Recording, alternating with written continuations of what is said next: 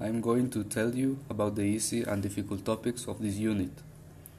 First, the easiest topic for me was spoken and writing contractions with question words in the guide number 2. This topic was very easy because it was only write the same question with contraction. You must write the question word and make the contraction with verb to be. For example, in the question, Where is my book? Here only the contraction will be done with where and is, and it will remain where's. So that topic is very easy to understand because it was only about make the contraction at the end of the question word, placing an apostrophe joining to verb to be.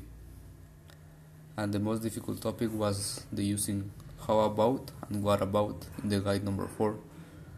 They are used to make suggestions or offers, but their difficulty is in knowing when to use each one. The key difference between how about and what about is that how about is used with suggestions and what about is with potential problems.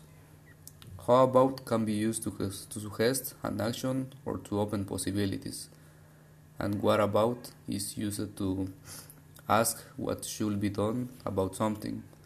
I think the mainly difficult is in knowing in what moment and context to use them.